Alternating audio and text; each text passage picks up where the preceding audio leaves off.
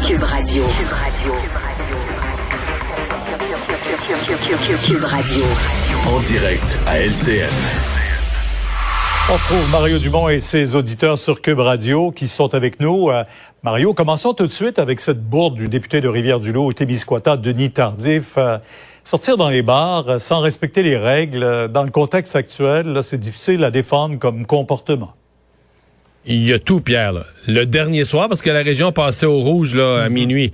Donc, le dernier soir où c'est ouvert, juste avant qu'il ferme, euh, en profiter pour faire un parti de bureau en se souvenant que M. Legault a dit nommément plus qu'une fois à ces, pupitres de conférences de presse. C'est pas l'année pour faire des parties de bureau. Euh, tout y était, là. Tout, tout, tout y était. Et donc, euh, on se comprend, là, on va se dire la vérité. la, phrase utilisée aujourd'hui que le député a offert son retrait euh, du caucus, elle n'est pas pensé qu'il y avait le choix. Là. Dire, dans des circonstances comme ça, en politique, on t'offre deux choix. Tu le fais par toi-même ou ben tu te le fais faire. Puis là, généralement, on va dire, ben là, je suis ben ça a l'air moins fou si je suis pour revenir, si je suis pour réintégrer le caucus un jour, etc. Ça a l'air moins fou de dire, ben je m'étais retiré par moi-même à l'époque, là, de laisser cette trace-là, mais c'est juste ça qui est arrivé. Pierre, je sais pas si on peut, les gens qui nous regardent peuvent imaginer une seconde ce qui s'est dit dans le bureau de François Legault. Oh, j'imagine que... Hmm. Rien qui se répète à rien qui se répète à la TV là. Rien que ça devait pas être joli. Euh, François Legault quand même qui vit avec cette pression là, lui il a demandé énormément aux Québécois, il en est conscient. Il a fermé des restaurants. Il y a probablement que ça va provoquer des, des faillites. Il a fermé des commerces. Il a tout fait ça, le François Legault. Donc lui, il porte ce poids-là. Et là, voir que dans son équipe, quelqu'un donne ça comme exemple, aïe aïe. Il dit que c'est comme passer sur un feu rouge. C'est son explication. Hmm. D'accord avec ça? Mais c'est passé, c'est ben, C'est passé sur, sur un feu rouge avec un autobus scolaire à l'heure du trafic. Ah, c'est bien dit ça. Euh, il y a l'autre député aussi qui a fait beaucoup parler de lui cette semaine, Harold Lebel. Euh, il dit, lui, qu'il n'a rien à se reprocher, il compte se défendre. Bien sûr, euh, des accusations sont portées, hmm. mais tant qu'il n'y a pas de, de, de jugement de rendu, il, hmm. Il va, être défendu par Maître Maxime Roy, qui vient de sortir gagnant de la cause de, de l'ex-ministre euh, Nathalie Normando la justice est ainsi faite. Jusqu'à aujourd'hui, Harold Lebel est donc euh, euh, est accusé, mais n'est pas condamné, donc il est présumé euh, innocent. garde ses droits, incluant le droit d'être député. Dans son communiqué, explique un peu qu'il va continuer d'être député, des choses qu'il pourra pas faire, etc. Mais bon, jusqu'à quel point il va être un député efficace, je pense qu'il va être surtout concentré à se défendre, à défendre sa, sa réputation. Mais bon, étant présumé innocent, il garde son poste, va être député indépendant. Va-t-il aller vraiment siéger à l'Assemblée nationale, peut-être qu'on le verra pas vraiment sur son fauteuil ou peu au cours des, ben, pendant la durée des procédures. Non, advenant qu'il soit, lui nous dit aujourd'hui, moi je vais prouver à travers le tribunal euh, que je n'ai pas commis les gestes qu'on me reproche. L'avenir nous le dira. Puis est-ce qu'une fois, s'il devait être acquitté, ce qui pourrait réintégrer le caucus du PQ est trop tôt pour arriver là? Mm-hmm. ah ben, c'est le 11 janvier, puis il dit qu'il sera devant le tribunal. Première étape. Euh, le Québec, Mario, qui a franchi aujourd'hui un, chiffre important, le, 1000 hospitalisations, c'est symbolique et ça dénote euh, le, surpoids qu'il y a présentement hmm. sur le réseau de la santé.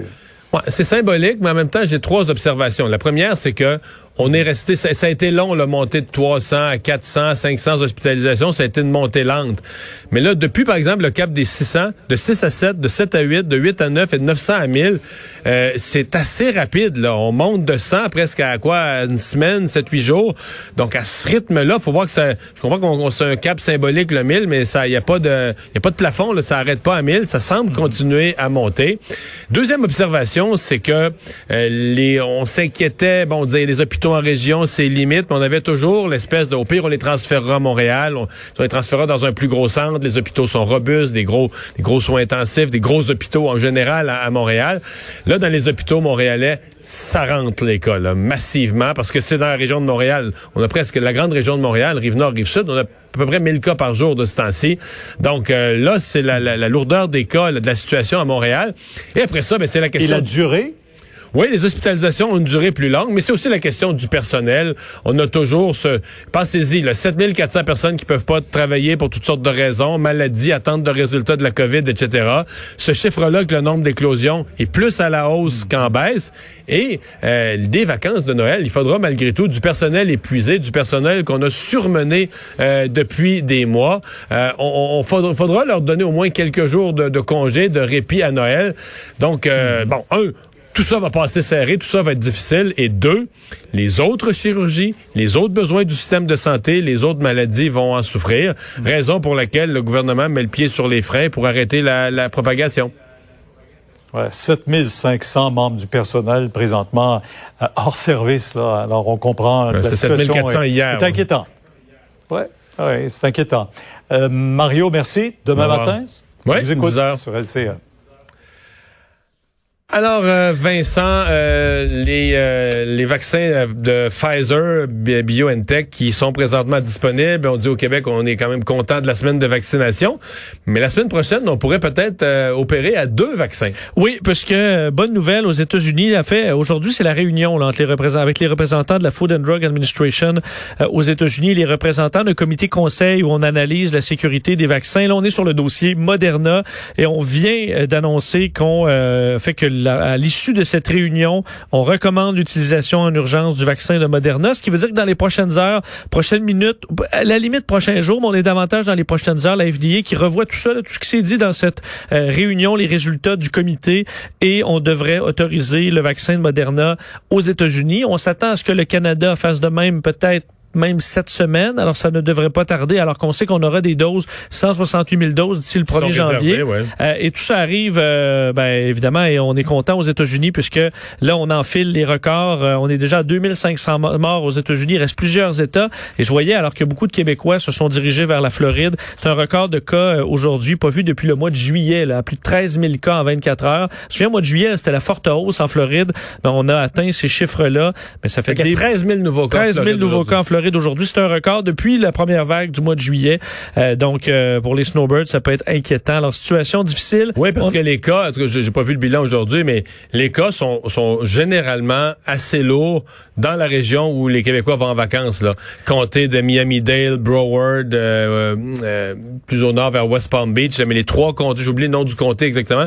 Mettons les trois comtés, si tu pars de Miami, puis tu montes jusqu'à West Palm Beach en passant par Fort Lauderdale, Pompano, etc., c'est la zone où il y a beaucoup de cas. La semaine passée, j'ai regardé les chiffres. Ce sont les comtés où il y avait beaucoup de cas. Et euh, sur la côte ouest, c'est encore pire. La Californie, c'est plus de 23 000 cas aujourd'hui. Eux qui ont fait même des chiffres supérieurs dans les derniers jours. Donc, une situation très tendue dans les hôpitaux. Alors, vivement un vaccin et rapidement.